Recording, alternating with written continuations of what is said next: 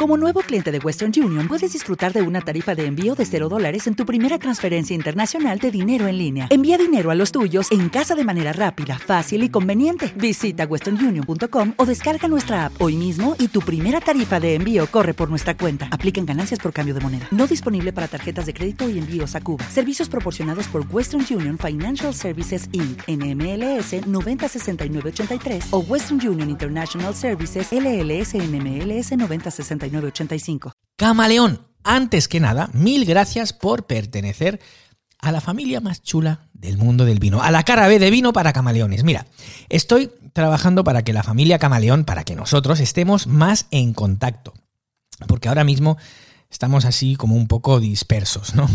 Así que te pido que me des ese voto de confianza, por favor, ¿eh? Eh no soy un político, no me des ningún voto, es solo una confianza. Te pido tu confianza y verás que en los próximos meses surgirán y nacerán cosas muy chulas. Yo creo que llegaremos a ser la familia más chula del vino bajo en tonterías y que la vamos a liar, ¿eh? Así que no te vayas, no te vayas, ¿eh? Y bueno, sobre todo, ya que estás aquí hoy, agradecerte pues eh, eh, tu confianza, ¿vale? Y que la sigas teniendo, porfa. Pues bueno, en el programa de hoy de la cara B me gustaría completarte todo este tema de vinos argentinos, terminando con una reflexión mía sobre el mundo eh, de la uva Malbec de Argentina. De hecho, Camaleón me asaltó una duda sobre cómo titular el episodio, cómo decirlo, ¿no? Si decir la uva Malbec en Argentina o la uva Malbec de Argentina. A ver, ya sé que se trata de un simple matiz, pero, hosti, para mí filosóficamente tiene su enjundia, porque si digo en Argentina es como si dijera, pues, la misma uva de Francia puesta en Argentina. Pero en cambio, si digo de Argentina, pienso que recalco que esa uva, ese Malbec, es totalmente diferente. Que ha cogido otro camino y ha vivido otra vida que lo ha hecho evolucionar de manera muy diferente a su familia europea. Bueno, es lo que te digo, que hoy pretendo hacerte una reflexión. Porque yo creo que ya hemos hablado mucho sobre enología, viticultura, altitud, latitud, regiones del vino en, en Argentina. Así que yo me estoy tomando un vinito, he apagado todas las luces del estudio, solo tengo mi luz del ordenador y, mi, mesa de mezclas encendida. Y eso sí, un vinito, ¿eh? Me he puesto un Domingo Molina Malbec 2018, Valles Calchaquíes, Valles Calchaquíes, ¿eh? de Salta, obviamente, de Salta. Tú ya conoces todo, así que no te voy a tener que decir absolutamente nada. Y nada, me estoy tomando este Malbec, disfrutando de tu compañía, disfrutando también de estar una noche solo aquí en el, en el estudio. ¿no? Eh, bueno, pues eso. Básicamente te quiero completar en esta cara B con una reflexión de quizá lo que nos ha quedado un poquito por decir eh, de la Malbec de Argentina. Una reflexión que también puede llevar a una investigación, porque, a ver, toda buena investigación o incluso reflexión camaleón surge de la misma pregunta. ¿Por qué? Es decir, en este caso, el por qué es ¿por qué fue la Malbec y no otra uva la que se eligió en Argentina? De hecho, puedes ir preguntando esta pregunta, os puedes ir haciendo esta pregunta en Argentina que a lo mejor muchísima gente no lo sabe, ni siquiera algunos productores, ¿no? Claro, eh, no estamos hablando de una uva archifamosa, como lo es o lo era también la Cabernet Sauvignon. ¿eh? O sea, fíjate que sabiamente la adoptaron los californianos, los reyes del puto marketing. a ver, ellos dijeron, joder, si quiero copiar a los franceses, pues lo hago con su mejor uva, ¿eh? o al menos con la más conocida, no sé si la mejor, pero la más conocida seguro, ¿no?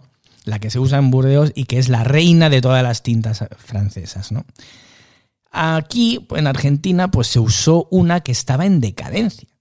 Fíjate, o sea, el por qué tiene más sentido que nunca estaba en decadencia en su tierra natal, tanto en Burdeos o em, en su otra tierra, natal como Cahors.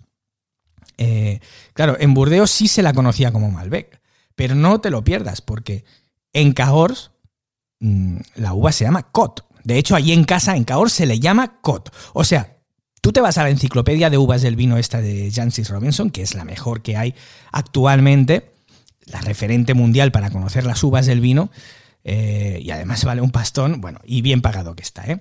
Y olvídate de encontrar, o sea, tú vas buscando allí la uva Malbec, olvídate de encontrarla, ¿eh? Se le llama Cot, eh, como en su casa, como en su tierra natal. Eh, y además parece ser que Malbec mm, mm, era el apellido de una persona o de la persona que trajo ese injerto precisamente del este de Europa y la plantó en Francia. De esto hace como varios siglos. Pero mira, esa historia no la he investigado, así que otro día la vemos, ¿vale?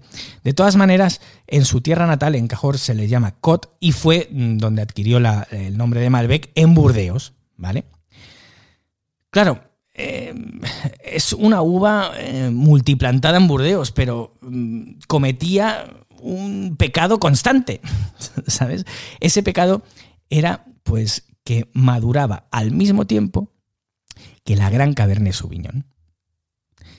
Burdeos, Camaleón, es, o quizá he de decir era, un lugar del vino con un clima absolutamente marginal. ¿Vale? Te digo que era porque es que con esto del cambio climático cada vez Burdeos tiene mejores cosechas, ¿no? Pero realmente hace, no sé, tres décadas y antes, pues hacer buenas cosechas o tener buenas cosechas en Burdeos ocurría dos, tres veces a la década. Hoy en día es que parece que está ocurriendo nueve, ¿sabes? Bueno, allí vivimos al límite, o estábamos viviendo, es que no sé cómo, cómo hacer eh, los tiempos, pero vamos, vamos, vamos a decirlo como siempre, ¿no? Vivimos al límite de toda viticultura por precisamente tener ese clima mm, atlántico, húmedo, tan marginal y lluvioso que afecta especialmente en la época de cosecha, donde se empieza a llover y ahora llueve, ahora deja de llover y dependiendo del año, pues llueve de una manera o de otra, ¿no? Por eso es tan difícil tener buenas cosechas de vino eh, eh, cada año, ¿no? Y, bueno, claro, cuando estas surgen, pues son maravillosas porque estás precisamente en ese límite, en ese límite de la viticultura. Pues bien, eh, ¿Te está gustando este episodio? Hazte fan desde el botón Apoyar del podcast de Nivos. Elige tu aportación y podrás escuchar este y el resto de sus episodios extra. Además, ayudarás a su productor a seguir creando contenido con la misma pasión y dedicación.